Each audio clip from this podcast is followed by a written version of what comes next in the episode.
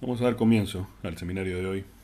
Eh, mi intención con este seminario es ayudar a obtener y proveer herramientas que nos permitan no solo atravesar este proceso, digamos, post pandemia, aunque todavía no haya terminado, la mayoría de las condiciones que nos restringieron muchísimo se están empezando a levantar. Y Me pregunté varias veces a lo largo de los últimos meses preparando este seminario qué clase de cosas podrían ayudarnos a todos a aprender lo que haga falta aprender de este proceso, que cada, para cada uno es distinto y cada uno de nosotros ha obtenido y desarrollado cosas diferentes. Y también empezar a planear un poco más a conciencia qué queremos para el futuro. ¿Qué queremos como individuos? ¿Qué queremos con nuestra familia, con nuestros amigos, con nuestras parejas? ¿Qué queremos lograr? ¿En quién nos queremos convertir? ¿Y cómo aprovechar eh, no solo esta, este evento anual mundial que nos afectó a todos, sino también una época a fin de año donde solemos revisar nuestro año y hacer algunos planes para el año siguiente. Con esta intención voy a empezar compartiendo con ustedes un cuento escrito por Jack Kent, que tiene muchos años ya, se editó más o menos en el 40, 50, y que tiene como raíz la intención de ayudarnos a ver aquello que a veces no podemos o no queremos ver, y de esta forma empujarnos hacia tomar ciertas decisiones sobre nuestra vida actual y la que queremos para el futuro. El cuento se llama No existe tal cosa como un dragón. Billy Bixby se sorprendió cuando se despertó una mañana y encontró un dragón en su habitación. Era un dragón pequeño, del tamaño de un gato. El dragón lo vio despertarse, movió la cola alegremente y Billy le acarició la cabeza y se sorprendió, pero dijo, qué agradable este dragón. Billy bajó las escaleras para contarle a su mamá. Adivina qué, hay un dragón en mi habitación. No existe tal cosa como un dragón, le dijo su madre, incrédula de que siquiera se lo preguntara. Así Billy se fue a su habitación y comenzó a vestirse. El dragón se le acercó y movió la cola, pero Billy no le hacía caso. Si no existe tal cosa como un dragón, es una tontería acariciarlo cuando se acerca. Billy entonces se lavó la cara, las manos, se fue a desayunar, y el dragón lo siguió a todas las habitaciones donde él fue. De pronto Billy se dio cuenta que el dragón ahora era un poco más grande. Tenía casi el tamaño de un perro. Billy entonces se sentó a la mesa y el dragón se sentó sobre la mesa. Por lo general en la casa no se permitían esa clase de cosas, pero si no existe tal cosa como un dragón, tampoco se lo puede regañar. La madre de Billy le hizo unos panqueques para desayunar, pero antes de que él pudiera siquiera acercarse al plato, el dragón se los había comido todos. Su madre entonces hizo algunos panqueques extra, pero el dragón volvió a comérselos todos antes de que Billy pudiera tocarlos. La madre siguió haciendo panqueques hasta que se le terminó la harina, y Billy solo consiguió comer uno a escondidas del dragón, pero dijo que de todos modos eso era todo lo que él quería. Billy entonces subió a lavarse los dientes y su madre empezó a limpiar la mesa. El dragón, que ya era tan grande como la madre en ese momento, se puso cómodo en la alfombra del pasillo después de comer y se quedó dormido. Después de un rato, cuando Billy bajó, el dragón había crecido tanto que ya llenaba toda la sala de estar. Billy tuvo que dar la vuelta por el pasillo y pasar por el comedor para llegar hasta donde estaba su madre. Yo no sabía que el dragón crecía tan rápido, dijo Billy. No existe tal cosa como un dragón, le contestó su mamá con firmeza. La madre estuvo limpiando toda la mañana, arriba y abajo en ambas plantas, y el dragón siempre estaba en su camino. Subió y bajó escaleras, pasó por las ventanas, hizo cualquier malabar necesario para ir de una habitación a otra, esquivando el enorme dragón. Al mediodía, el dragón creció tanto que llenó toda la casa.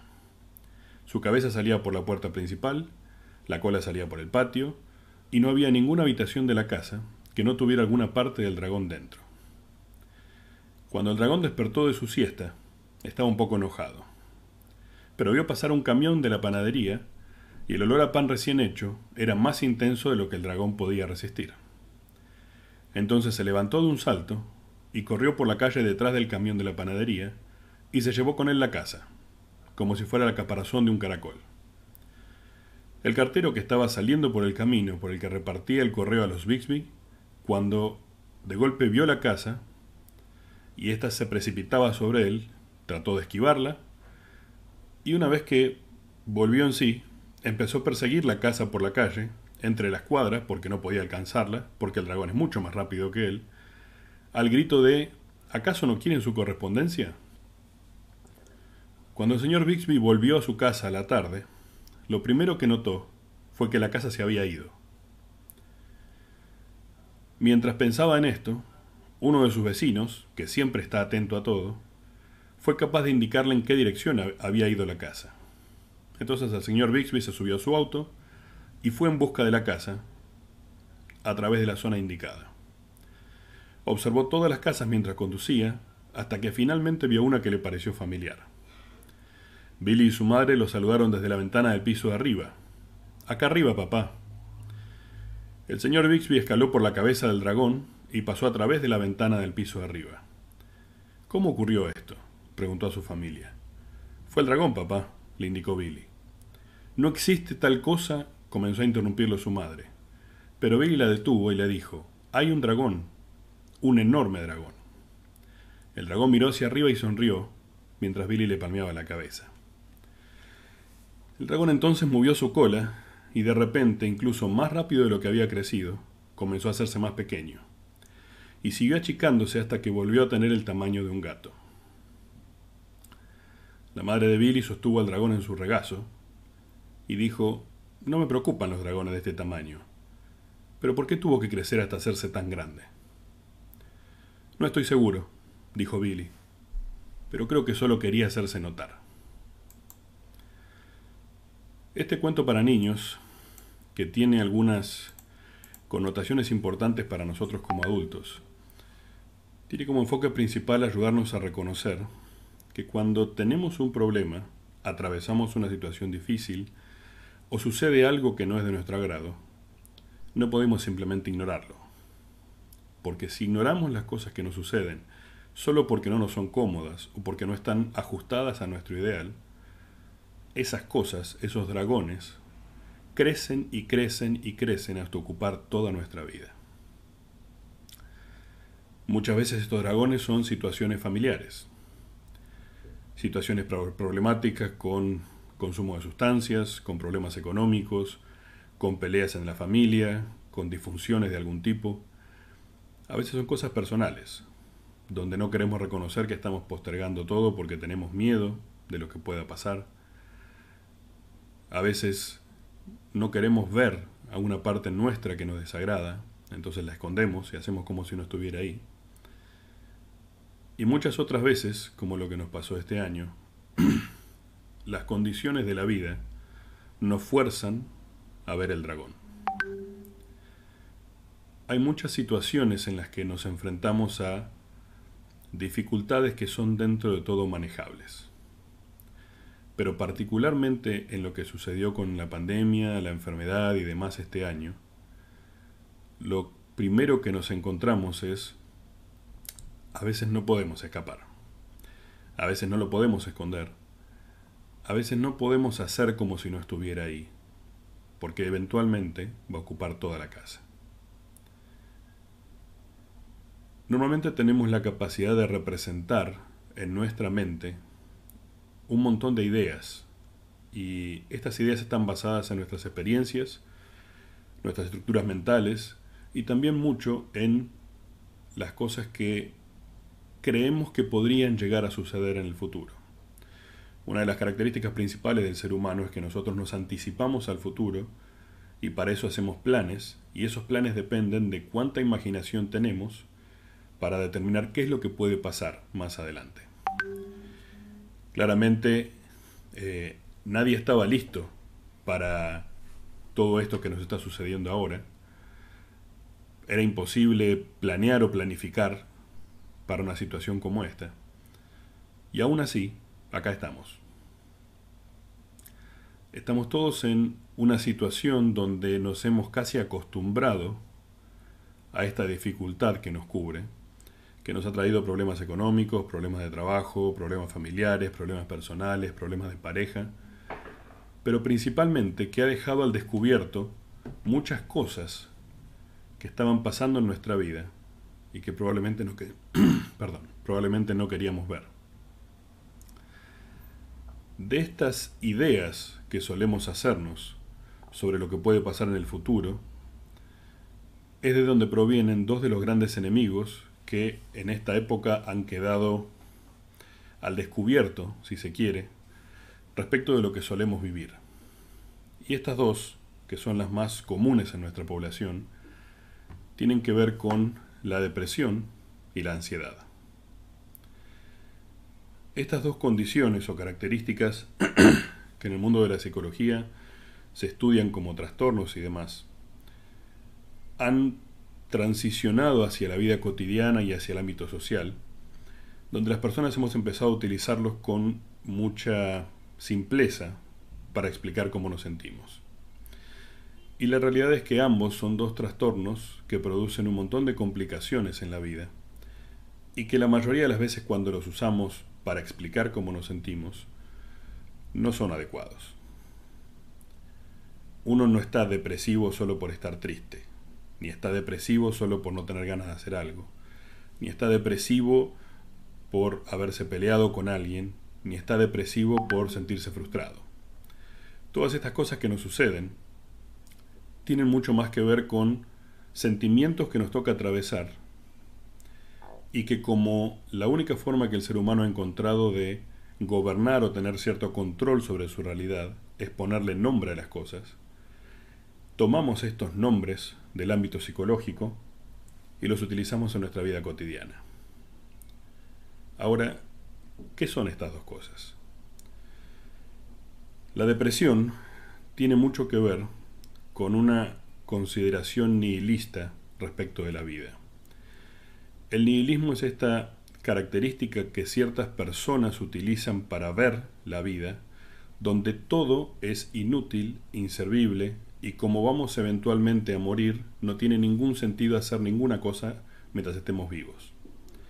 Entonces los esfuerzos no son insuficientes, las cosas que nos gustan son insuficientes, las personas que nos rodean son insuficientes, porque empezamos a sentir que, como de todos modos me voy a morir, ¿para qué forzarme?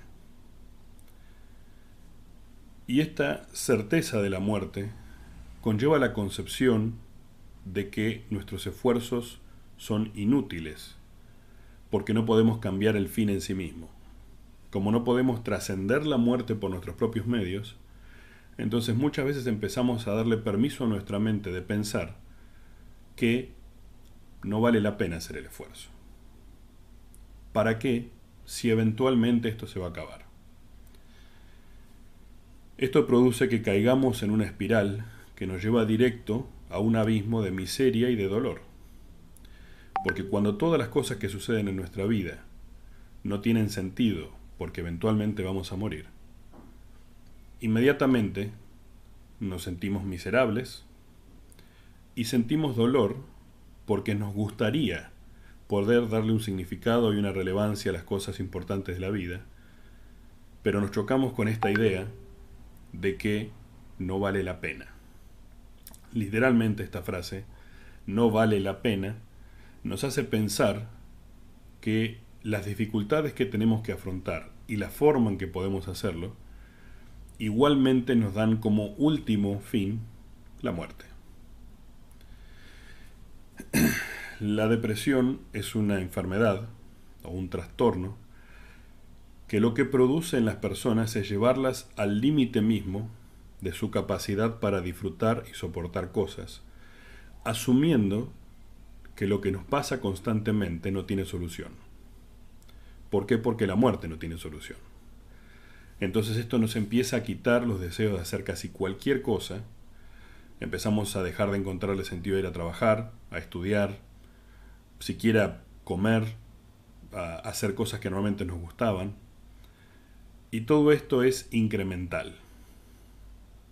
Ahora, ¿cómo hago para vencer esta clase de sentimientos que en épocas como la que nos toca atravesar salen a flote porque nos enfrentan directamente con la realidad de que la muerte es algo que no podemos vencer por nuestra cuenta? La única forma que he encontrado hasta ahora como herramienta para hacer esto, especialmente con mis pacientes, es a través de algo que llamé la acción transformadora forzada. Cuando tenemos estos pensamientos y estos sentimientos de que nada vale la pena, que no vale la pena hacer el esfuerzo, todas estas son ideas generadas por nuestra mente. Nuestra mente enfocada en que la única cosa que es inevitable es la muerte y por ende todo lo que hagamos en el medio no vale la pena. Ahora, cuando nosotros elegimos hacer, obligarnos a hacer cosas que transformen estos sentimientos, tenemos la capacidad a través de las acciones de reactivar el cuerpo y retomar el control de la mente. Al principio va a costarnos, porque como mencionaba, la acción transformadora al principio es forzada. Tenemos que obligarnos a hacer aún sintiendo que eso que hagamos no vale la pena. Y a través de este proceso empezamos a ganarle la pulseada a lo que nuestra propia mente nos presenta. Junto con esto, la otra pata de lo que la mayoría de nosotros ha estado experimentando a lo largo de este tiempo de pandemia es la ansiedad.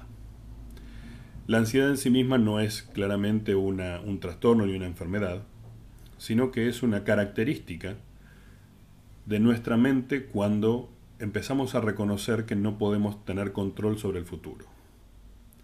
Podemos planear, podemos armarnos de valor, podemos llenarnos de ideas, pero en sí no podemos predecir lo que va a suceder. El hecho de no poder conocer ni controlar lo que viene inmediatamente genera en nosotros un sentimiento de temor. Y este temor empieza a ser más constante porque imaginamos todas las cosas que podrían salir mal o que podrían fallar de estos escenarios que nos planteamos para prepararnos para el futuro.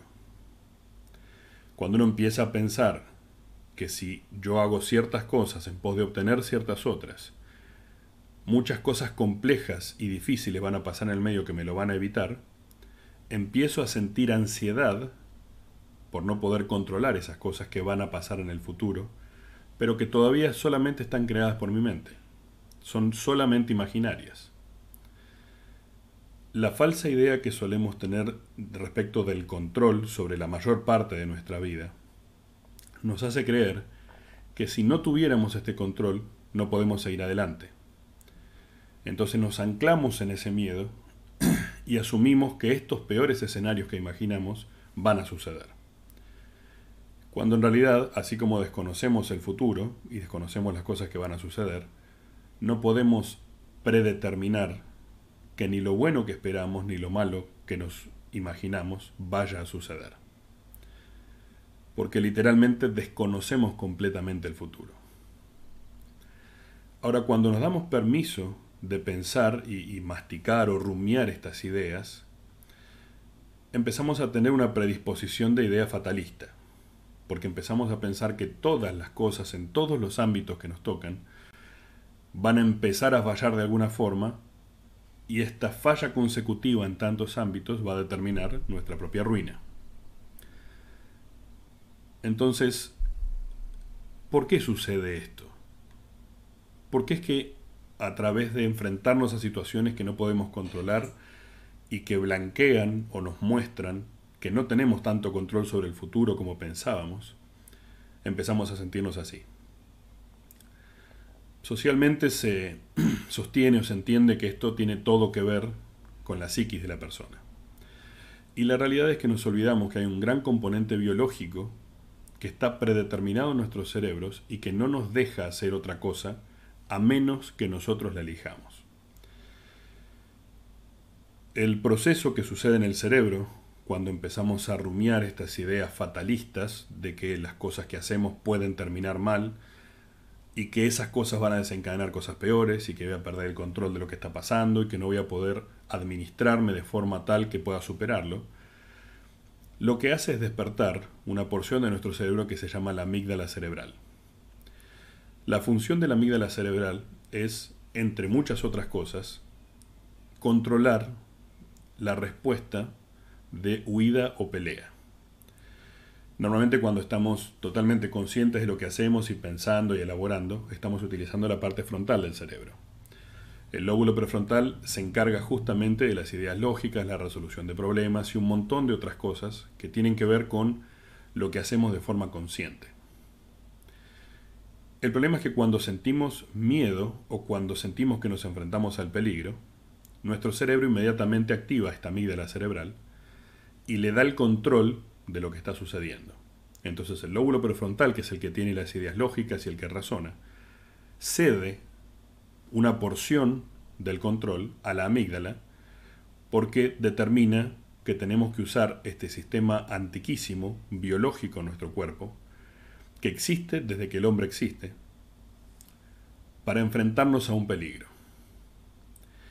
Ahora, ¿cuál es el problema? Esta amígdala cerebral no puede diferenciar los peligros reales del exterior o del interior del cuerpo con las ideas o las, la predisposición de nuestra mente a generar posibles peligros imaginarios. Cada vez que percibe peligro se activa. Y cuando se activa, produce un montón de cosas en el cuerpo y en la mente que se trasladan después a nuestras emociones y a nuestros pensamientos. Entonces, frente a esta situación, empezamos a percibir todas las cosas como posibles peligros.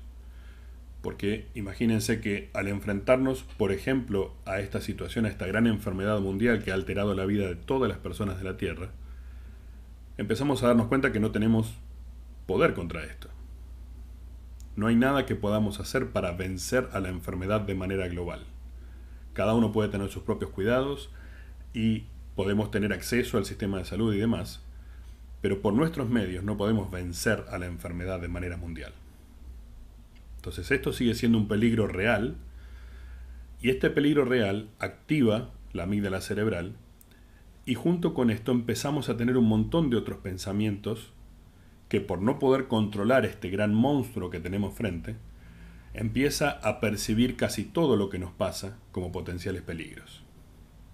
Entonces nos mantiene todo el tiempo estresados, porque una de las cosas que la amígdala hace es activar el sistema de estrés en el cuerpo. El estrés es una característica natural, biológica, necesaria para que podamos enfrentar los cambios y las alteraciones en la vida cotidiana. Y su funcionamiento es activar este sistema de alarma, incrementar ciertos valores, funciones, neurotransmisores y hormonas en el cuerpo para predisponernos a resolver este problema y luego volver, a su estado natural, que es la homeostasis del cuerpo, cuando todo está en calma. ¿Cuál es el problema cuando estamos percibiendo todas las cosas de forma imaginaria como peligros? Esta amígdala mantiene activo el sistema de estrés. Entonces no encontramos ninguna forma de reducir ese estrés. Y esto nos mantiene todo el tiempo al borde del uso del máximo de nuestra capacidad física. ¿Cuáles son algunas cosas que produce el estar estresado por estas condiciones de ansiedad? Lo primero que hace la amígdala cerebral cuando activa el sistema de estrés es desactivar el sistema autoinmune del cuerpo. Entonces no podemos enfrentarnos como normalmente lo hacemos a las enfermedades o a cualquier clase de cosa que infecte o entre en nuestro cuerpo, que normalmente sí podríamos. Por ejemplo, una gripe. Si yo estoy constantemente estresado y me agarra gripe, mi cuerpo no puede pelear contra esa gripe como normalmente lo haría.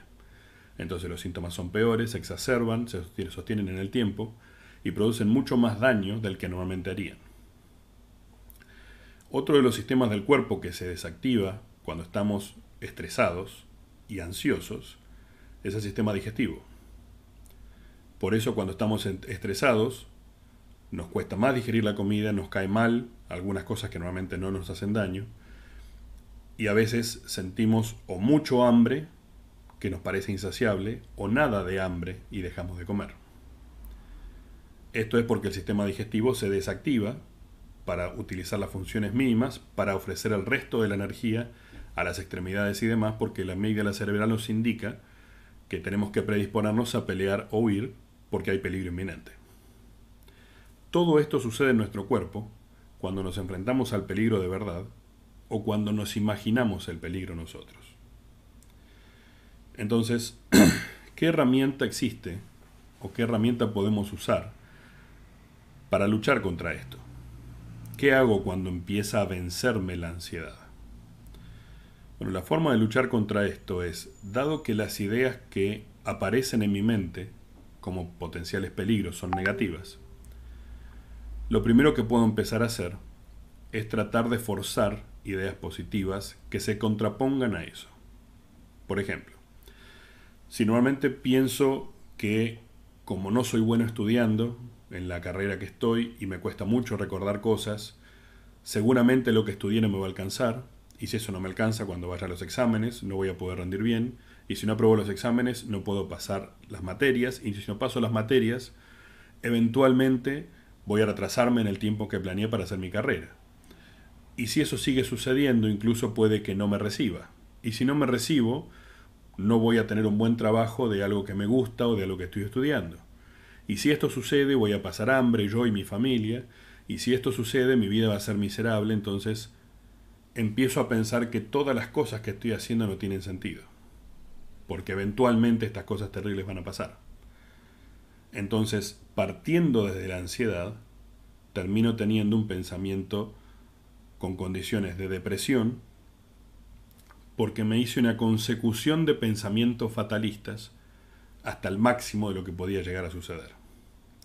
Todo esto solo sucede en mi mente, pero si yo permito que suceda, le doy espacio a pensar en esas cosas y a reforzar esas ideas, entonces inevitablemente voy a dejar de tener deseos de luchar contra cualquier cosa, dejar de, tener deseos de forzarme. Y cuando esto sucede, lamentablemente, empezamos a dejarnos estar y que la vida nos pase por encima. Entonces, ¿cómo hago para empezar a pelear con estos sentimientos y pensamientos? Supongamos entonces, volviendo al ejemplo, que mi pensamiento es, como no soy bueno para recordar, no tengo buena memoria para lo que leo, y tengo poco tiempo para estudiar, probablemente falla en el examen. Pero junto con eso, puedo lógicamente y a conciencia desarrollar un pensamiento alternativo a ese, pensando, ¿y qué es lo mejor que podría pasar? El escenario original es el peor y en general aparece como un pensamiento intrusivo. No es algo que generamos a conciencia por gusto, sino que aparece en nuestra mente, porque estamos percibiendo todo como peligro.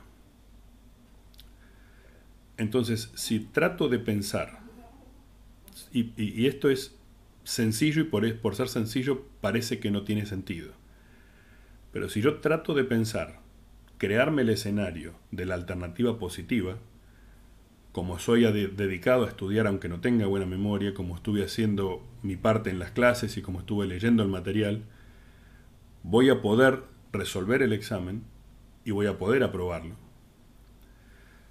La competencia entre estas dos ideas lo que hace es por lo menos desactivar la sensación inminente de peligro. Entonces cuando desactiva la sensación inminente de peligro, la amígdala empieza a apagarse y devuelve el control a la parte lógica donde puedo buscar soluciones. En todo este proceso, lo otro que sucede es que se reduce el nivel de estrés en el cuerpo.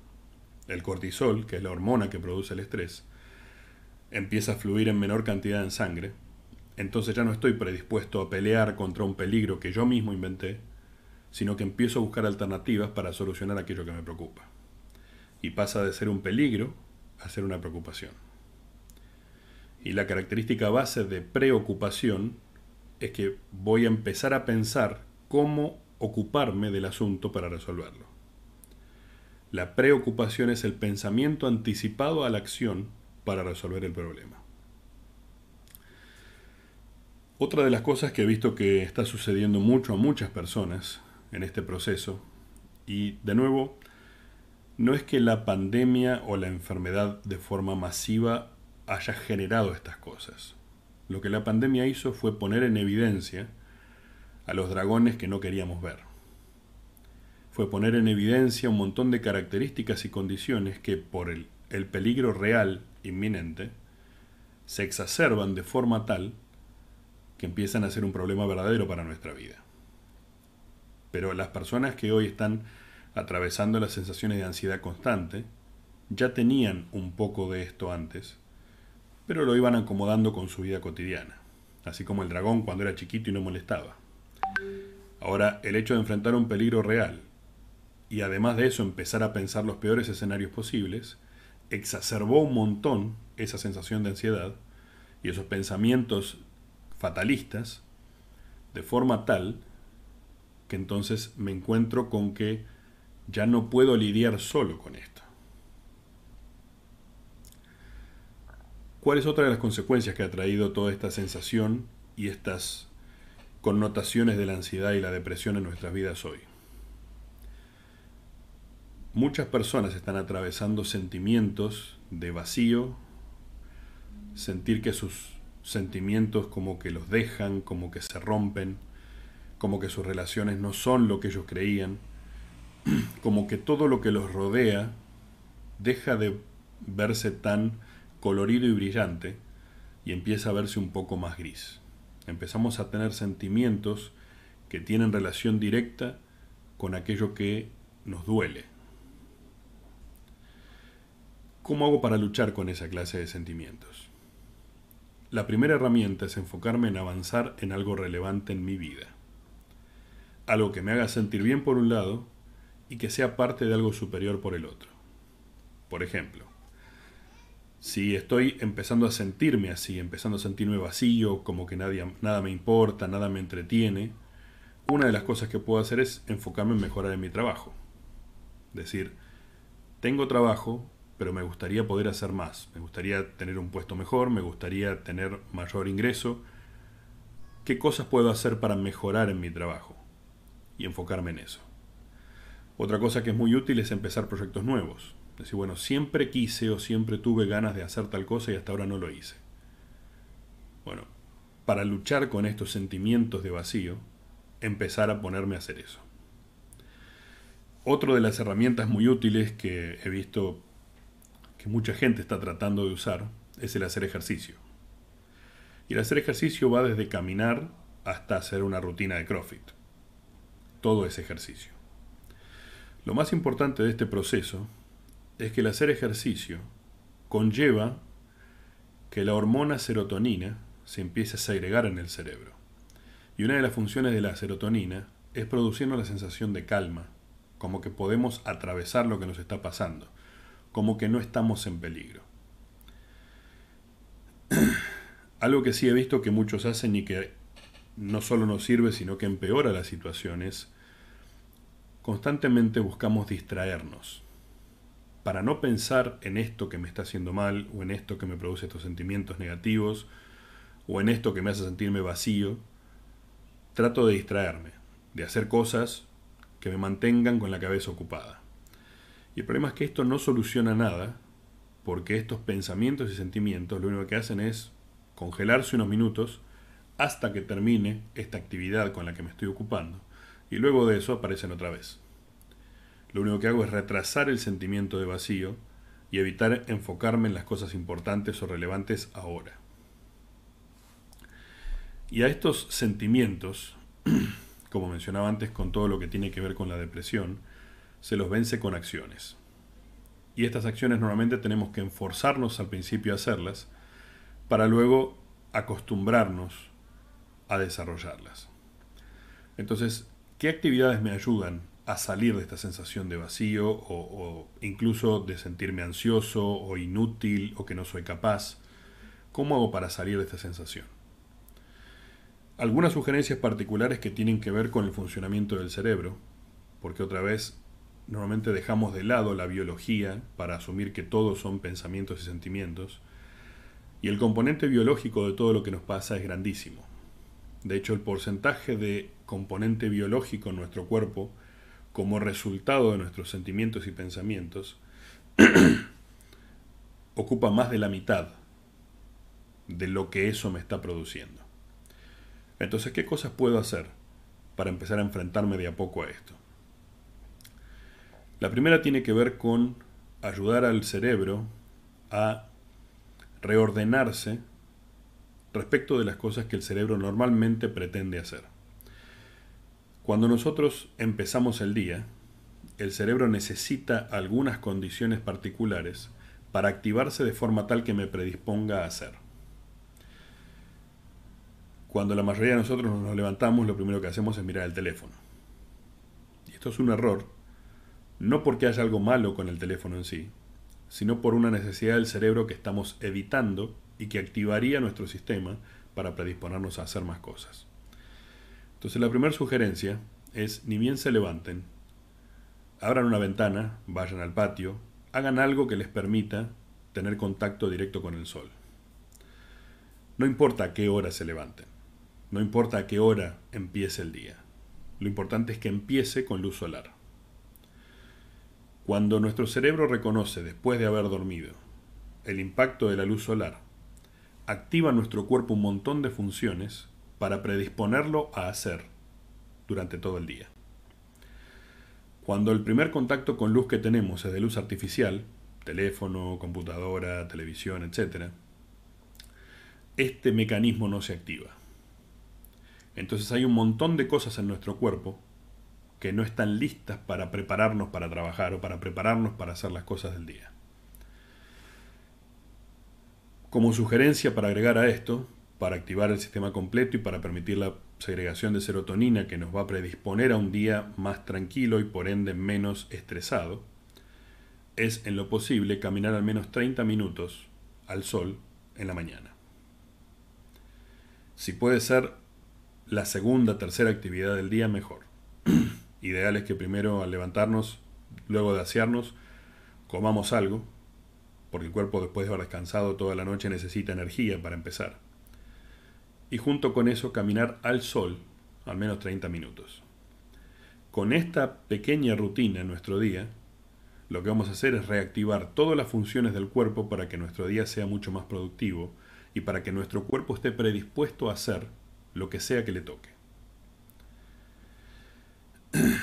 Junto con eso, otra hormona que necesitamos para funcionar correctamente y para estabilizar el estrés es la oxitocina. Y la oxitocina es especialmente necesaria en el cuerpo de la mujer, porque es la única hormona en el cuerpo que reduce el nivel de cortisol en sangre en el cuerpo de la mujer. Y esto hace que la mujer esté menos estresada. Entonces, ¿qué cosas puedo hacer para producir oxitocina en mi cuerpo? La oxitocina es la hormona que nos permite la conexión emocional con las personas. Y algunas de las formas de producirlas tienen que ver con estar cerca de otras personas, el contacto físico con otras personas, el abrazo, el beso, el, apretón de manos, eh, el contacto, cualquier clase de contacto cuerpo con cuerpo, produce oxitocina. En el caso particular de la mujer, cuando la mujer puede hablar y expresar lo que piensa y lo que siente con libertad, también produce oxitocina. Pero hay una cosa que nos ayuda a producir un montón de oxitocina de un solo momento y es cuando nos dedicamos a hacer algo positivo por otra persona. Si todos los días nos pusiéramos como meta hacer al menos una cosa buena o positiva por otro, esa sola actividad, cual fuera, no más que mandar un mensaje con un saludo, no más que abrazar a alguien, no más que hacer algo pequeño por alguien, inmediatamente produce un montón de oxitocina en el cuerpo y ayuda a regular, en el caso de la mujer, el estrés, y en el caso del hombre lo ayuda a regular la inclinación a ser un poco más agresivo. Los hombres por naturaleza, por la testosterona, el alto grado de testosterona que tenemos en el cuerpo, tendemos a ser un poco más agresivos que la mujer. Y esto es algo global de la especie. Siempre hay casos donde no, donde sí, pero esto tiene que ver con algo global de nuestra especie como especie humana. Por eso el cuerpo del hombre es distinto que el de la mujer, por eso eh, la cantidad de pelo, el, el, tono muscular, la fortaleza de los huesos. Hay un montón de cosas en el hombre que tienen que ver, están atados directamente a su producción de testosterona. Y el hombre, a través de la oxitocina, lo que logra es reducir un poco su agresividad natural. Del lado de la mujer, hace muchísimas otras cosas, entre otras regular sus estrógenos y su progesterona, eh, ayuda a regular, como les decía, el estrés, porque lo primero que hace es ayudar a reducir el cortisol en sangre. Y estas cosas permiten que uno esté predispuesto a atravesar mucho mejor el día. Otra cosa que es muy útil para vencer la clase de sentimientos de la que hablábamos al principio es obligarme a mantener un, horario o un, una mínima agenda bajo lo cual haga las, actividades básicas del día más o menos en el mismo horario todos los días. Estamos hablando de levantarme, comer, dormir, eh, asearme, las cosas básicas que solemos repetir todos los días, es ideal que se hagan más o menos en el mismo horario siempre. Esto lo que permite al, al cerebro es ordenarse y predisponer la energía y las herramientas suficientes en el cuerpo para que cada una de esas actividades cumpla el objetivo que tiene. Y otra vez, no importa a qué hora me levanto o a qué hora lo haga. Lo importante es que todos los días sea más o menos a la misma hora. Cada vez que un pensamiento negativo o catastrófico me invade, la forma de, como decíamos antes, contrarrestarlo es presentar a conciencia en mi mente un escenario positivo opuesto a eso que estoy pensando. Para ayudar a este proceso, otra cosa que es muy útil para el cerebro es utilizar al menos 30 minutos por día para leer algo que no sea productivo.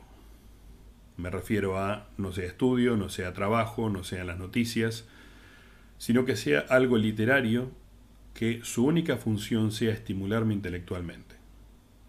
Ya sean historias, novelas, cómics, manga, cualquier cosa que me guste leer, pero que no tenga como fin algo productivo.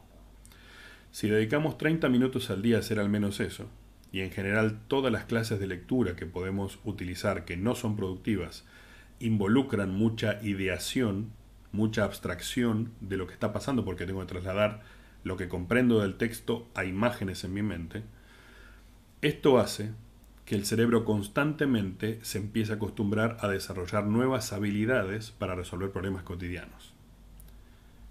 Y no diría, ¿qué relación tiene leer, no sé, un cómic con mi capacidad para enfrentarme a los problemas.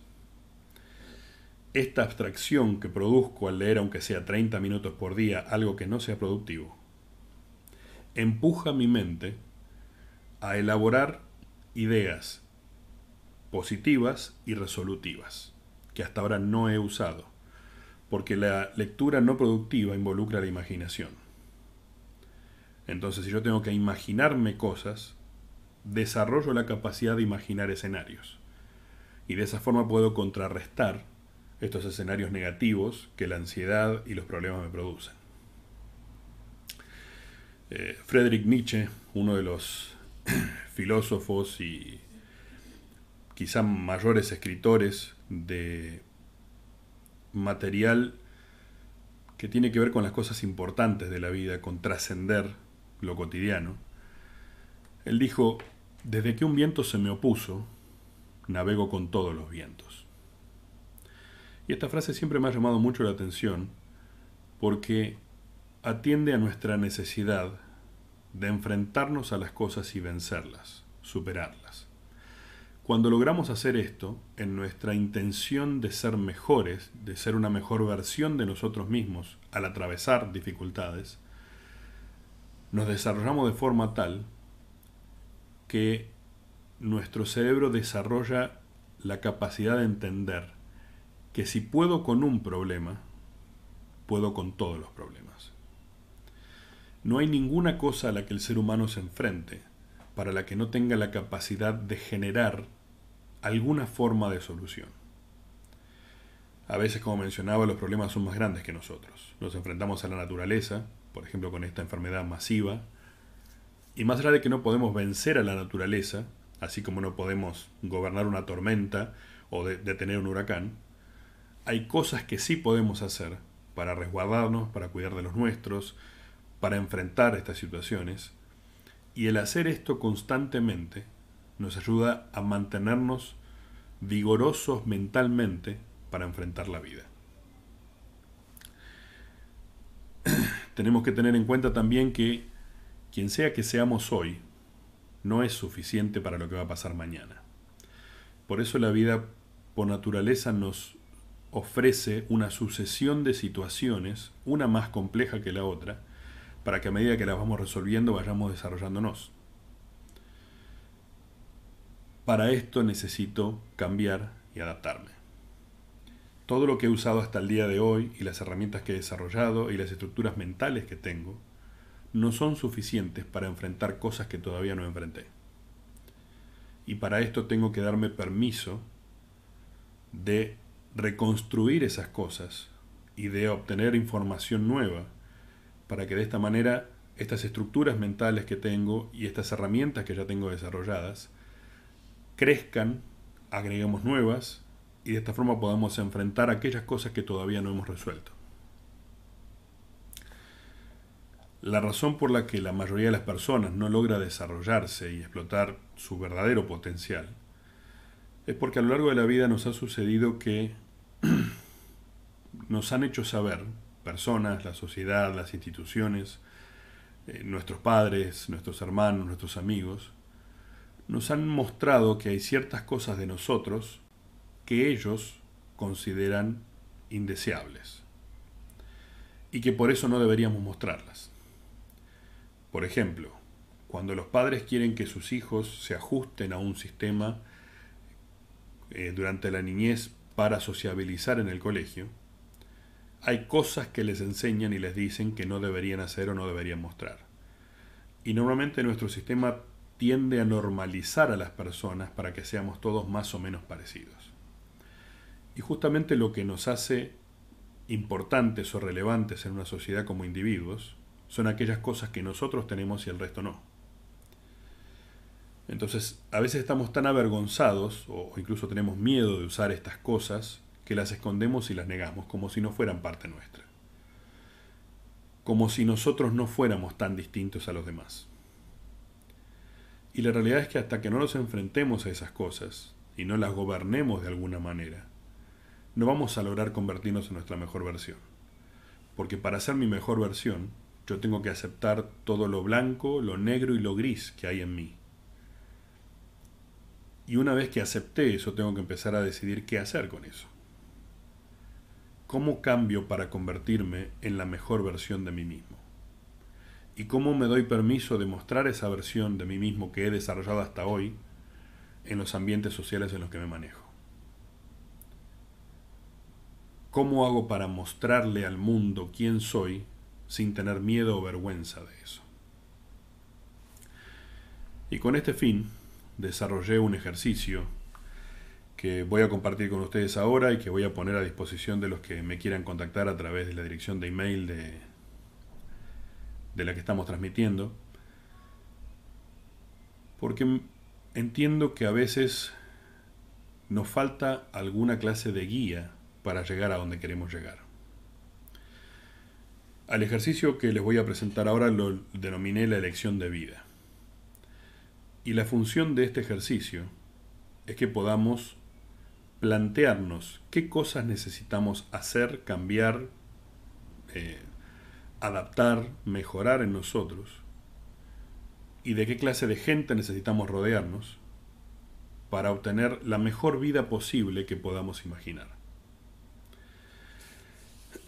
El inicio de este ejercicio incluye escribir una autobiografía, no hace falta que sea un libro, ya sea en papel o en digital, cada uno tiene sus preferencias al respecto, pero la intención de esto es que escribamos los eventos y situaciones que consideramos más importantes en nuestra vida y que sentimos que definen quiénes somos hoy.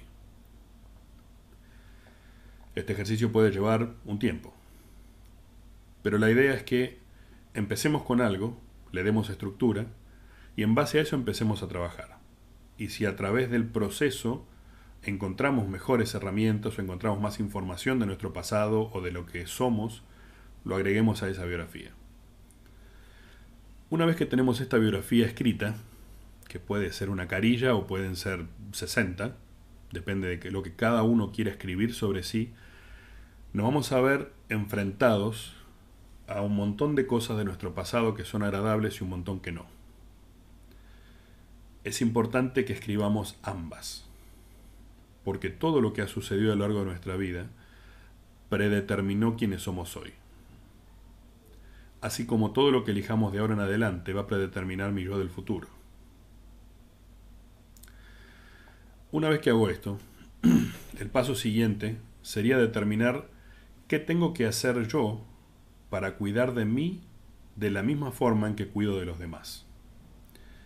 Y en este proceso lo importante es pensar primero quiénes, qué personas son importantes para mí, por quiénes hago esfuerzos y por quiénes hago cosas, y luego tratar de pensar, si yo cuidara de mí de la misma forma en que cuido de los demás, de los que me importan, de los que amo, ¿cómo sería mi vida hoy? Si cada vez que tengo un amigo que tiene un problema, me tomo tiempo de sentarme a hablar con él, de escucharlo, de darle consejos, de sugerirle y de acompañarlo en el proceso de salir de su problema. ¿Por qué no puedo hacer lo mismo conmigo?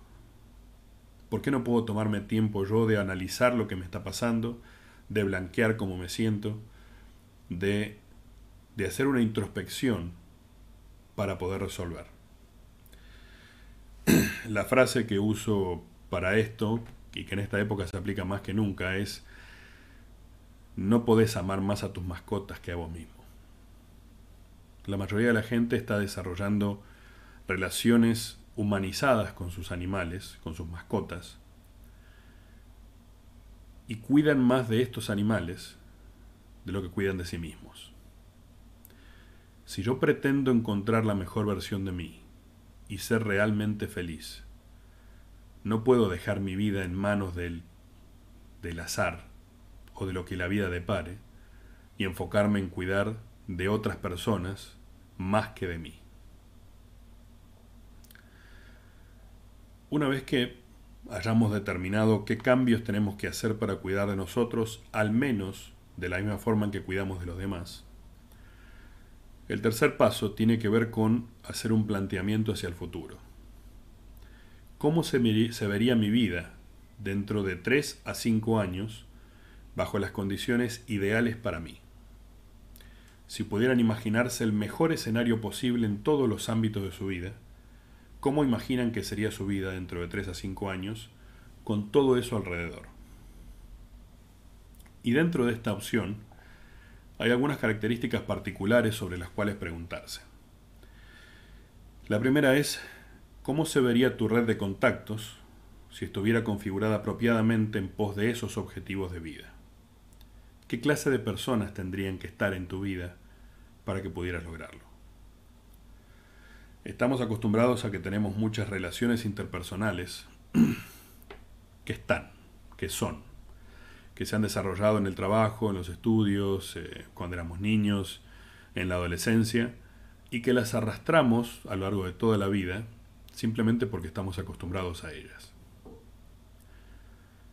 Pero muchas veces estas relaciones no son las ideales para que logremos lo máximo de nuestra vida.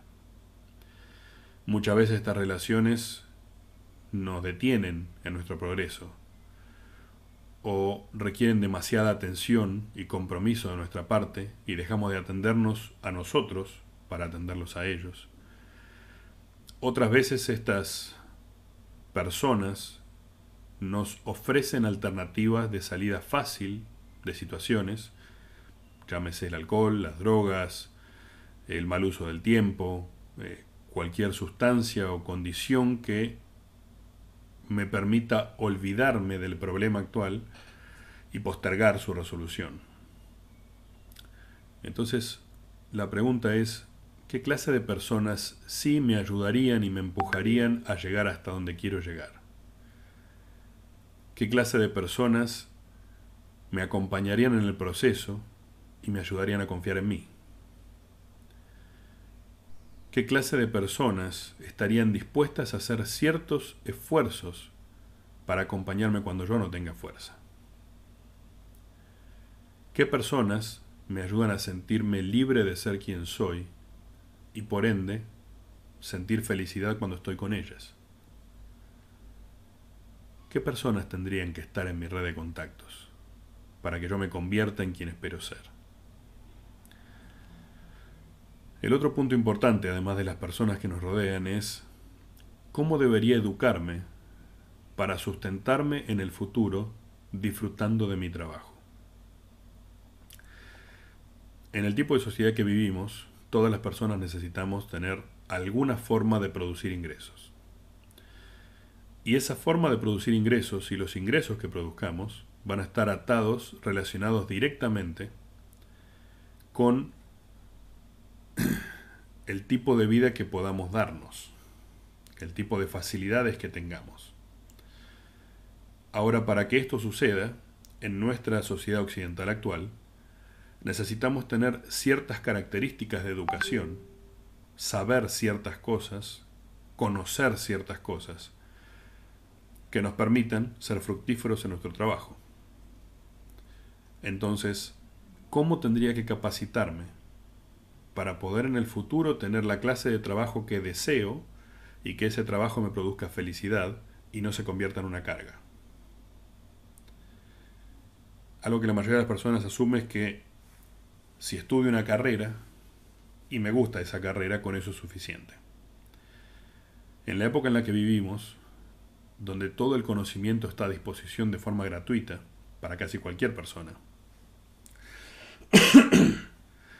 la condición base de poder disfrutar de las cosas de la vida y ser productivo y tener una buena estabilidad económica están asociadas a seguir aprendiendo siempre. No alcanza con haber estudiado una carrera o no. No alcanza con saber algún oficio.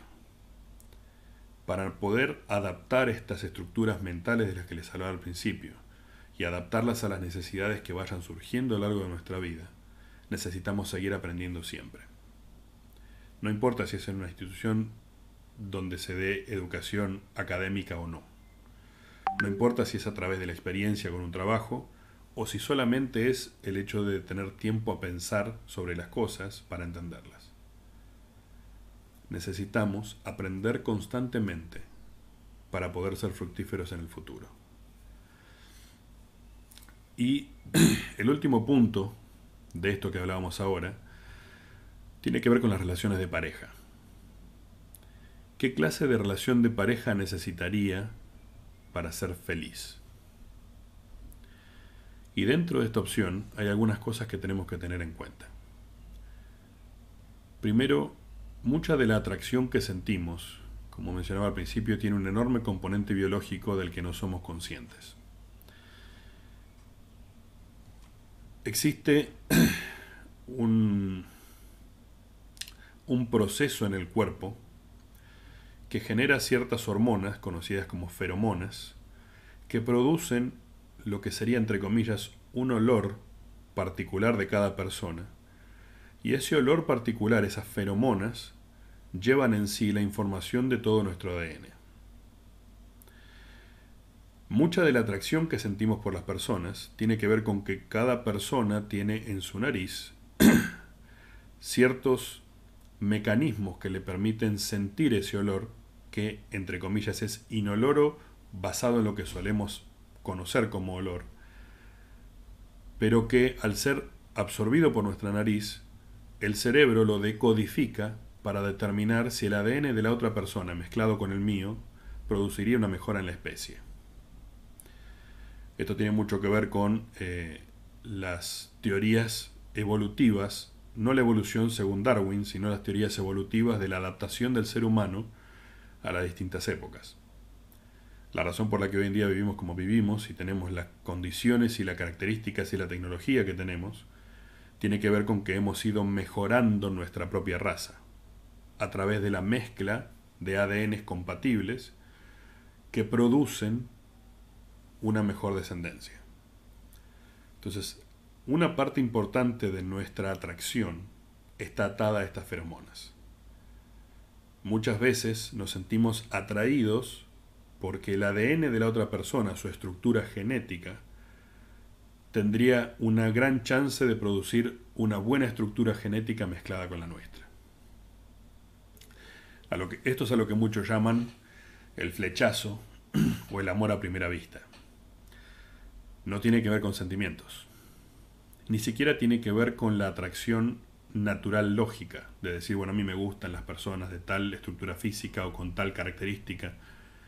Tiene que ver con que nuestro cerebro leyó y asimiló y determinó, antes de que pudiéramos siquiera poner el pensamiento, que nuestro ADN mezclado con el ADN de la otra persona va a producir una mejor descendencia. Por ende va a mejorar la raza, la raza humana. Una vez que nos enfrentamos a esto, es importante determinar entonces qué cosas me atraen conscientemente de otras personas. Y en este proceso otra cosa que olvidamos es que nuestra atracción también tiene un componente inconsciente, por las cosas que vivimos, por la forma en que fuimos socializados por nuestros padres o nuestro ambiente familiar, por nuestras características particulares de carácter, por las buenas o malas experiencias que hayamos tenido. Entonces un gran componente de aquello que yo necesito para ser feliz muchas veces no se encuentra en las estructuras que yo ya tengo formadas.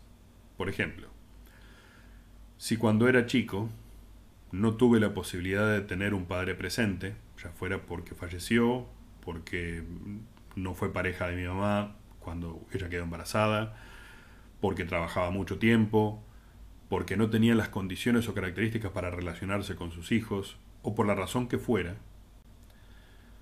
y soy, por ejemplo, una mujer que no tuvo esto en el principio de su vida, en su socialización primaria, que son los primeros años de vida dentro del hogar, muy probablemente desarrollo una estructura mental que me indique que necesito salir a buscar esa porción de lo que no tuve para poder ser feliz. Entonces van a atraerme mucho hombres que tengan características de protección, de cuidado, de fortaleza, de seguridad, porque estas características que la, el rol masculino debería haberme dado en la niñez no las tuve. Como son una carencia para mí, salgo a buscarlas. El problema es que yo detecto estas características y por detectarlas bloqueo mi capacidad de ver todo lo otro que es la persona. Entonces me meto de cabeza en esa relación por sentir que tiene lo que me hace falta y me encuentro después con que la relación falla y se rompe porque no pude ver todo lo demás que tenía esa persona, que no era compatible conmigo y que por ende no iba a acompañarme a ser feliz.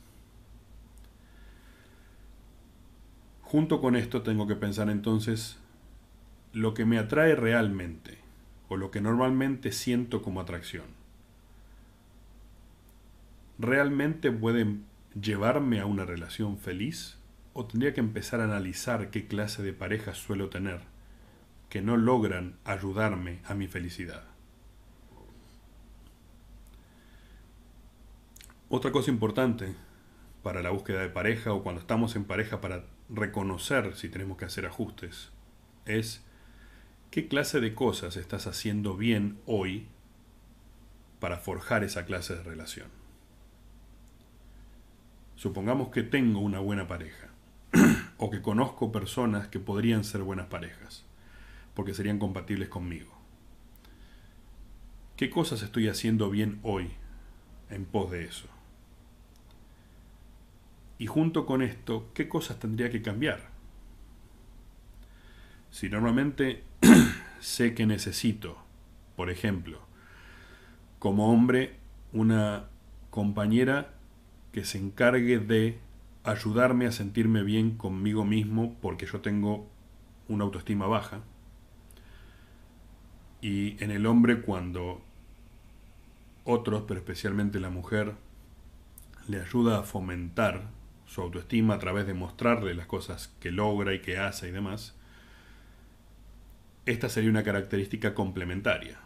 Como yo, siendo hombre, no tengo esta capacidad natural, buscaría esto en una mujer que me ayudara a progresar de esta manera.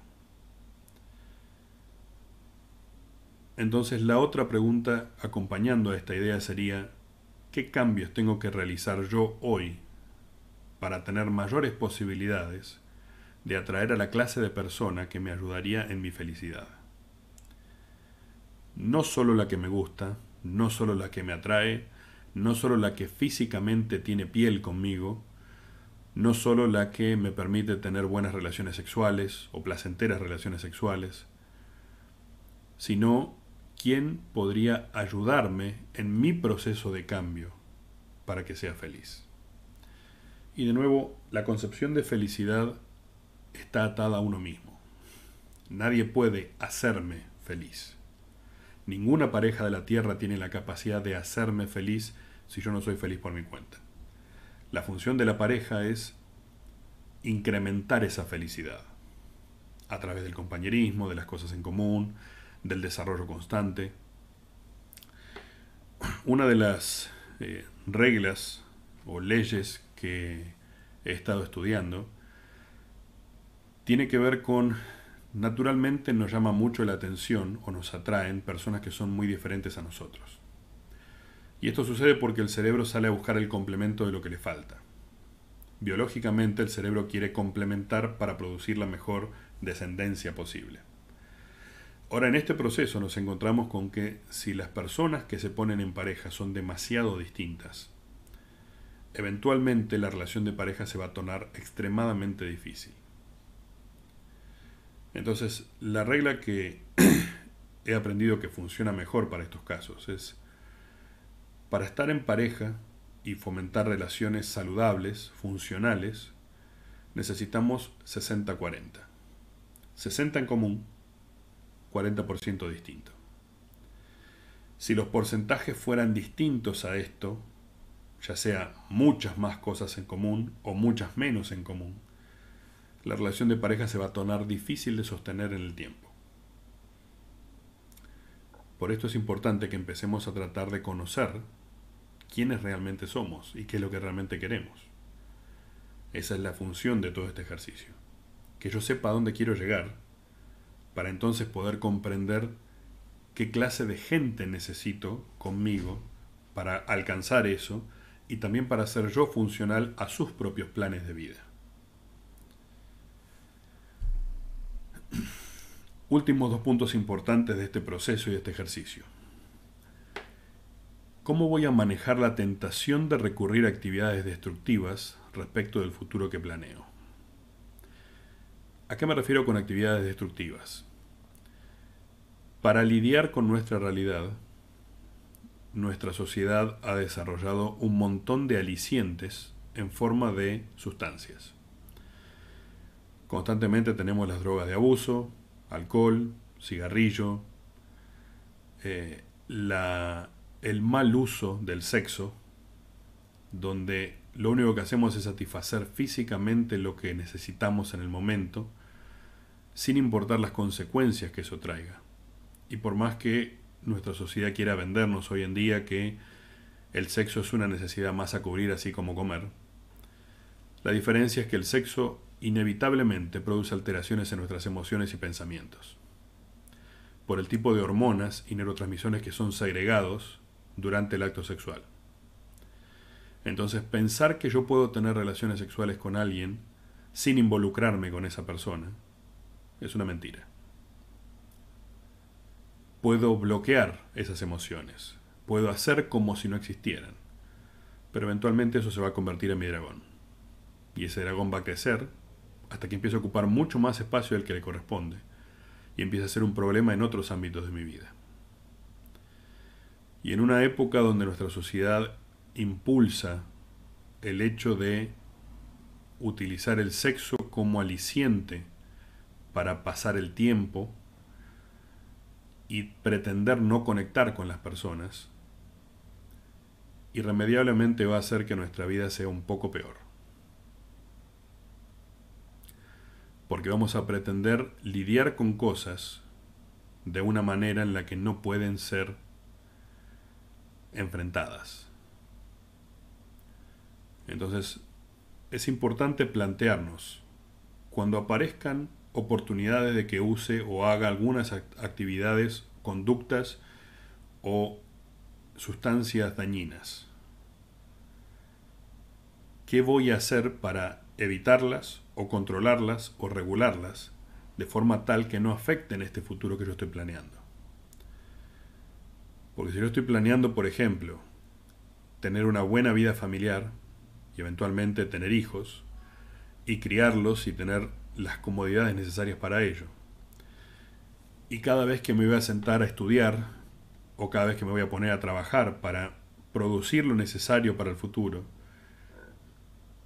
me reduzco a alguna sustancia que me alivie porque no tengo ganas o porque me falta el esfuerzo, eventualmente lo que estoy haciendo es destruyendo de a poco mi propio futuro. Estoy forzando a mi persona a enfrentarse a situaciones difíciles creadas por mí mismo, como si la vida no tuviera suficiente dificultad. Estoy forzándome a tener que lidiar con cosas más difíciles de lo que la naturaleza de la vida me opone. Por eso es importante plantearme. Otra cosa de estas actividades destructivas es qué voy a hacer con el tiempo libre. ¿A qué voy a dedicarme cuando tenga tiempo libre? Voy a hacer actividades que me produzcan paz, que me den tranquilidad, que me den adrenalina, que me produzcan satisfacción. Voy a utilizarlo en pos de que mis objetivos a largo plazo lleguen antes. ¿Qué voy a hacer con mi tiempo libre? Y el último punto de este proceso de medir la vida en un futuro mediano de 3 a 5 años y ver cuáles serían las mejores condiciones para eso, tendría que ver con qué herramientas me faltan para lograr esa clase de vida que quiero de acá a 5 años. Y no estoy hablando de cosas imaginarias, irrisorias, que me imagino que me gustaría tener y si tuviera eso sería más fácil cosas como una herencia o como, no sé, que alguien me ayude a pasar las materias de la universidad fácilmente o que alguien eh, me haga partícipe de su negocio y yo no tenga que emprender nada. Sino es una proyección realista. Para convertirme en esa persona que quiero y tener esa clase de felicidad que yo veo en el futuro, ¿qué herramientas tengo hoy? ¿Y cuáles me faltan? ¿Qué me falta desarrollar o aprender o entender para poder convertirme en esa persona que, espero ser, que deseo que sea mi yo del futuro. Entonces, recapitulando, tenemos el primer ejercicio, que es la autobiografía, la segunda parte del ejercicio, todas estas preguntas que les fui haciendo recién, que están asociadas a cuál es el mejor futuro previsible para mí de acá a 3 a 5 años. Y el último punto de este ejercicio es cómo se vería mi vida dentro de 3 a 5 años bajo las peores condiciones para mí. Ya analicé todo lo positivo que podría pasar, que yo podría hacer, con quiénes me tendría que relacionar, qué cosas tendría que cambiar de mí. Ahora, si en vez de hacer eso hiciera lo opuesto, ¿cómo sería mi vida de acá a 3 o 5 años con las peores condiciones? Si yo cediera a las actividades destructivas, si me relacionara con las personas equivocadas, si me quedara en parejas dañinas o tóxicas, si no me, preparara para lo que quiero lograr, si no me forzara para trabajar, si no hiciera los esfuerzos necesarios para cambiar lo que me falta cambiar. ¿Cómo sería mi vida en esos 3 a 5 años? Y junto con esto analizar las posibles consecuencias. Si yo no hago alguna de estas cosas que pretendo hacer como necesidad para ese futuro ideal? ¿Cuáles serían las consecuencias? Si yo postergo mis estudios, ¿cuáles son las consecuencias? Si no me esfuerzo en mi trabajo y me quedo con el mismo puesto que tengo durante mucho tiempo y no me preocupo por eso, ¿cuáles serían las consecuencias? Si estoy en una relación y para no estar solo o sola me quedo en la relación pero esa relación no me es satisfactoria, no soy funcional, vivimos peleando, somos dependientes o necesitados. ¿Cuáles son las consecuencias? Si las personas con las que me rodeo, lejos de ayudarme a convertirme en una mejor versión de mí, Lo único que hacen es pasar el tiempo conmigo y utilizar el tiempo libre que tengo de mala manera, consumiendo sustancias, haciendo como si la vida no fuera importante. ¿Cuáles serían esas consecuencias? Con la idea de todo este proceso en mente, es que empezamos a decidir qué vamos a hacer de acá en adelante. Y este ejercicio sirve para cualquier momento de la vida, pero quizá es más útil en esta época, donde estamos terminando el año, cerrando un año que fue atípico para todo el planeta, donde nos enfrentamos a cosas difíciles como raza humana y que pusieron de manifiesto cuántas falencias y necesidades no estamos cubriendo. Entonces te vuelvo a preguntar, ¿cómo sería tu vida de acá a 3 a 5 años bajo las mejores condiciones posibles para vos? Y todas estas ideas tienen que servirnos para mejorar lo que estamos haciendo hoy. Porque como mencioné al principio, lo que estamos haciendo hoy nos alcanzó hasta hoy. Pero para enfrentar las cosas que vienen, no es suficiente. Esto era un poco lo que tenía preparado para compartir con ustedes y abro el espacio ahora a cualquiera que tenga preguntas y quiera escribirlas en el chat. Como les mencionaba, lo que charlamos hoy lo tengo bosquejado en, un archivo PDF que voy a poner a disponibilidad del que lo necesite. Me lo pueden solicitar a través del chat escribirme directamente a la dirección de email davilasicólogo.gmail.com eh, y son libres de utilizarlo como mejor les parezca. La idea de esto es justamente que sus vidas estén un poco mejor sabiendo qué cosas necesitan ajustar para que eso pase. Así que dejo el tiempo ahora para que ustedes vayan preguntando lo que tengan y si no hubiera preguntas, terminamos en unos minutos.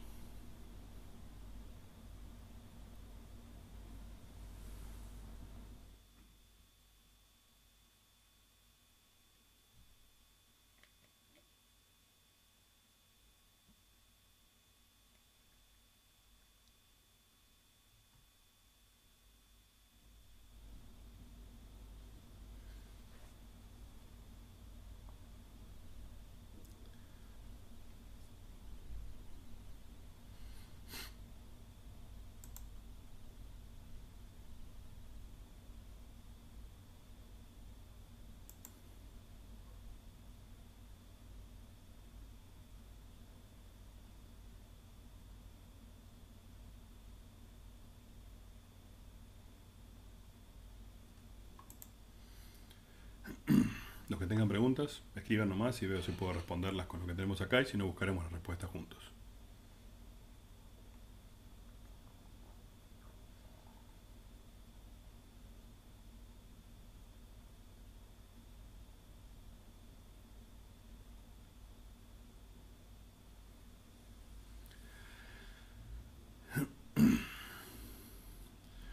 Bueno, Kiki pregunta, ¿Cómo lidiamos con los sentimientos generados al plantear el peor escenario de acá a tres o cinco años? Interesante pregunta. La idea de este ejercicio es poder hacer un contraste entre el mejor escenario y el peor para determinar cuáles serían las cosas que tendríamos que hacer para nunca llegar al peor. Pero si siendo el peor escenario generáramos o desarrolláramos los sentimientos de los que hablaba al principio, donde nos sentimos incapaces o donde la situación actual nos duele, donde nos sentimos ansiosos por no poder controlar ese futuro, la mejor forma de solucionar estos sentimientos es elegir qué hacer para que ese escenario negativo no suceda. Es un poco lo que hablábamos al principio respecto de la ansiedad.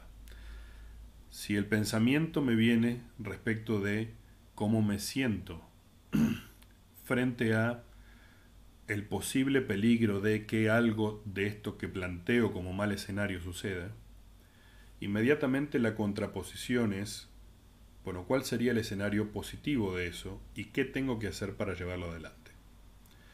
En nuestro cerebro, cuando la amígdala está activada y nos produce este miedo al futuro o al peligro o a lo que sea que creamos no poder controlar, inmediatamente lo que sucede es se desactiva muchas de las funciones del lóbulo prefrontal. Y es el lóbulo prefrontal el que determina cuáles son las posibles soluciones a lo que nos enfrentamos cuando estamos tratando de planear algo para el futuro.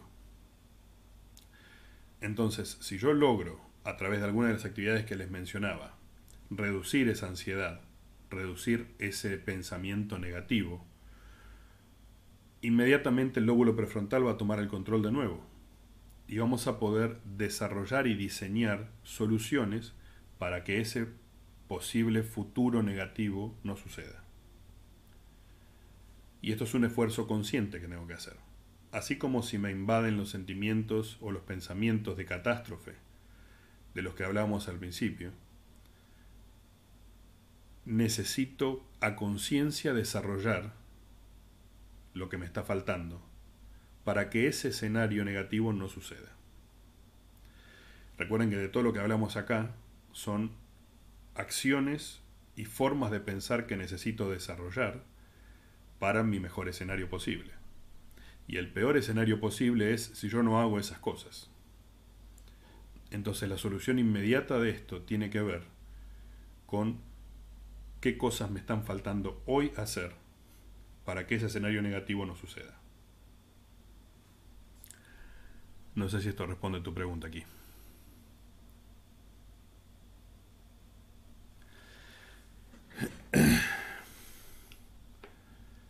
Eh, otra pregunta que aparece es, ¿cómo superamos ese sentimiento de miedo e impotencia por lo que a ellos les toca vivir? Cuando nos enfrentamos al dolor ajeno, que está lejos de nuestra posibilidad de resolución, muchas veces compartimos o hasta desarrollamos sentimientos similares por ver sufrir al otro por ver que el otro no está pudiendo con lo que le pasa. Y la única forma que he encontrado hasta ahora, tanto en mi vida personal como en el trabajo con mis pacientes, es tengo que hacer algo al respecto. La sensación de tristeza por el dolor o por las situaciones ajenas siempre está relacionada con sentir que yo no puedo participar de la solución. Y el problema es que constantemente estamos pretendiendo solucionarle al otro esto para quitarle el dolor. Cuando en realidad lo que necesitamos hacer es determinar dentro de mi esfera de acción y de control qué puedo hacer yo para ayudar a esa persona en el proceso, no para quitarle el problema o el dolor, sino para acompañar su proceso de salir adelante de ese agujero. La forma de hacer esto siempre tiene que ver con acercarnos y conectarnos con las personas que están sufriendo. A veces estas personas no están en condiciones de aceptar activamente la ayuda o la compañía. Pero ninguna persona que atraviesa situaciones difíciles en su vida y que siente dolor está exenta de la necesidad de la producción en su cerebro de las hormonas y los neurotransmisores necesarios para recuperar algo de bienestar. Y ese algo de bienestar, la base de esto es la producción de oxitocina. Y la oxitocina se produce a través de la conexión con las personas. Entonces, aun si el otro, el que está sufriendo, no tiene forma de desarrollar lo necesario para salir adelante por su cuenta, irremediablemente nuestra compañía en el proceso va a mejorar su situación e inmediatamente nos va a dar a nosotros la sensación de que estamos haciendo algo al respecto entonces nuestro propio dolor por el dolor ajeno se reduce. No va a desaparecer. Cuando las cosas nos duelen y no las podemos solucionar definitivamente, ese dolor o esa molestia se mantienen, pero van a ser en un nivel muchísimo menor del que sentiríamos si no hiciéramos nada al respecto, por asumir que no podemos salvarla a la persona de ese problema. Entonces el truco acá está en lo que mencionaba al principio sobre la oxitocina hacer cosas positivas por ese otro que está sufriendo. Y esas cosas positivas tienen que ser las que podamos, las que estén dentro de nuestra esfera de control, para sentir que estamos participando del proceso del otro. Pero tenemos que ser conscientes de que no podemos evitar lo que está pasando, ni podemos quitarle el dolor al otro. Pero nuestro propio dolor por esa situación se ve aliviado cuando hacemos algo al respecto. Y ese algo a veces es estar nada más. Es la llamada telefónica, es la visita para tomar mate, son los mensajitos un par de veces al día, es, no sé, mandarle algo que le gusta comer, es cocinarle algo, es jugar a algo juntos, ver una película, sentarnos a ver una serie, comentar lo que nos pasa. Las personas se alivian muchísimo con las cosas chicas de la vida cotidiana, más que con los grandes gestos. Aunque nosotros sintamos que no son tan que no tienen tanta repercusión, las cosas chicas que hacemos por los demás biológica y psicológicamente impactan muchísimo más fuerte de lo que creemos. Anto dice, al momento de buscar pareja, ¿en qué aspectos sería mejor que seamos distintos y en cuáles que seamos similares? La primera tiene que ver con, tengo que conocerme yo. Tengo que saber quién soy, qué cosas me gustan, qué cosas no, qué cosas me producen felicidad, qué cosas no, qué cosas me cuestan, cuáles son las condiciones y características en la vida cotidiana que yo quiero disfrutar en pareja. Hasta que yo no tenga eso claro, me va a ser muy difícil reconocer a las personas que tengan esas cosas que necesito y muchas veces no sabemos específicamente cuáles van a ser las distintas. Pero tenemos que tener clara una lista de ciertas cosas que son tan necesarias para nosotros, para nuestra felicidad cotidiana, que no las podamos negociar. Hay ciertas cosas que nosotros sabemos que sin eso no podemos ser felices con esa persona, sin importar cuántas otras cosas buenas tenga. Entonces lo primero sería si lo quieren como un ejercicio práctico, escribir cuál es mi lista de las cosas que quiero en otras personas, cuál es la lista de las cosas que creo que necesito de otras personas en la relación de pareja. Y como último punto de eso, cuáles de toda esa lista no son negociables. Entonces enfocarme en esas. Y cuando aparezcan situaciones en el proceso de generar la pareja que están dentro de las innegociables, justamente no negociar. No quedarme porque en realidad de cómo lo quiero y cómo la quiero y cómo me gusta. Y... Si parte de los innegociables aparecen en el proceso inicial de la pareja, eso no va a cambiar en el futuro. Entonces tengo que salir a buscar a otra persona. alguien que tenga mis innegociables que me van a permitir por lo menos tener una pareja estable y feliz. Los, el 40% distinto lo iré viendo con el tiempo, iré conociendo a esa persona y viendo qué cosas no tenemos en común y cuáles de esas puedo tolerar. Porque la realidad es que cuando estamos en pareja, las cosas que tenemos en común las disfrutamos, las que no las toleramos. Entonces tengo que decidir hasta dónde voy a tolerar y qué cosas voy a tolerar. ¿Puedo tolerar, por ejemplo, que esa persona sea súper desordenada si yo soy muy ordenado? ¿Puedo tolerar que esa persona no sea cariñosa si yo soy cariñoso? ¿Puedo tolerar que a esa persona no le importe o no tenga ningún gusto por la música, si para mí la música es súper importante? ¿Me voy a aguantar que esa persona no le guste bailar, si a mí me encanta bailar? Entonces, es importante que tengamos conciencia de cuáles son las cosas que nos gustan y no, las que necesitamos y no, las que queremos y no, y cuáles vamos a negociar.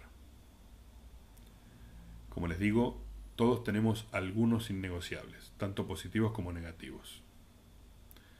Pero la realidad es que, bajo todas estas condiciones, podemos elegir algunas de esas cosas y entre comillas, saltar al vacío y ver qué pasa. Si son cosas que nunca enfrentamos o que nunca tuvimos nosotros, bueno, vemos qué pasa, vemos si lo tolero o no lo tolero. Pero tengo que tener la conciencia de que si las cosas no funcionan en el primer tiempo, los primeros meses de pareja, eso no va a mejorar con el tiempo. Va a empeorar. Porque al principio de la relación es cuando los dos estamos ofreciendo lo mejor que tenemos. Lo otro va a empezar a salir cuando estemos consolidados como pareja. Y si nos consolidamos como pareja, empezamos a ver las otras cosas que no, no nos agradan y nos quedamos igual, tenemos altas chances de que esa pareja falle y que nos produzca, en oposición a la felicidad que buscamos, condiciones o características que nos quiten felicidad, que nos produzcan alguna clase de problemas.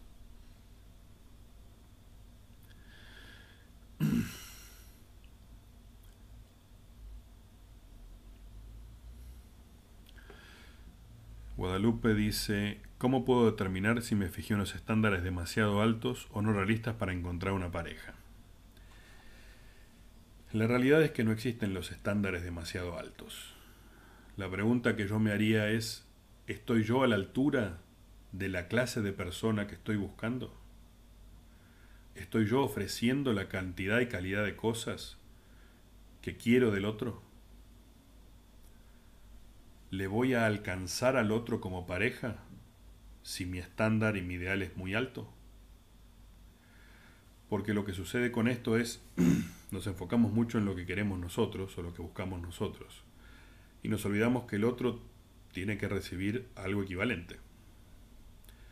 Más allá de que no planteamos las relaciones como un intercambio de todas las relaciones interpersonales, especialmente la de pareja, tienen este equilibrio necesario de dar y recibir. Y si lo que yo tengo para ofrecer a esa clase de persona ideal que estoy buscando probablemente no le alcance, entonces, primero tengo que trabajar conmigo. Tengo que convertirme yo en la clase de persona, de hombre o de mujer, que estarían a la altura de eso que estoy requiriendo del otro. Aún así, no por eso voy a congelar mi búsqueda de pareja hasta que me convierta en esa persona. Pero tengo que al menos tenerlo claro. Necesito saber qué cosas yo tengo que ajustar, cuál es mi plan para ajustarlas, en cuánto tiempo y qué clase de soluciones voy a generar para mí mismo para convertirme en la clase de persona que esté a la altura de ese ideal que estoy buscando. Pero la realidad es que no es malo tener ideales, aunque sean altos. Tenemos que estar, sí, dispuestos a que no lo vamos a encontrar tan fácilmente. Mientras más alta sea la vara de lo que estamos buscando, más chances hay de que no encontremos con facilidad o en los ambientes donde solemos buscar esa clase de personas. Lo otro que viene asociado a esta idea es, si normalmente encuentro la misma clase de personas en los mismos lugares donde suelo buscarlas, ¿por qué no cambio de lugar? ¿Por qué seguir buscando en un lugar donde solo encuentro esta clase de gente si yo quiero otra clase de gente? Si estoy buscando una pareja que, por ejemplo, ame la lectura y debería visitar más bibliotecas y menos bares si estoy buscando una persona que ame la música y debería visitar o, buscar más en eh, lugares culturales que fomenten la buena música y demás en vez de en un boliche. Tiene mucho más que ver con qué ofrezco yo y dónde salgo a buscar que con la dificultad del ideal en sí. Todos tenemos derecho a, idealizar la clase de pareja con las características que nos gustarían. Pero después tenemos que estar a la altura de eso.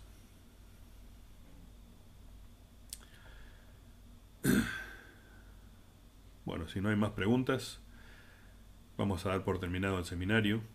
Eh, como les dije, les voy a dejar mis datos y la información del seminario que tuvimos hoy en un archivo PDF y Eventualmente subiré esta, la grabación de este seminario también a YouTube para que puedan tener acceso a él y compartirlo. Eh, si tuvieran cualquier otra duda, siéntanse libres de escribirme y a medida que vaya encontrando las respuestas y las herramientas, les iré respondiendo. Pero bueno, muchísimas gracias por haber compartido este tiempo juntos y por haberme brindado también la posibilidad de compartir con ustedes algunas de las herramientas que me han servido a mí y a las personas con las que trabajo.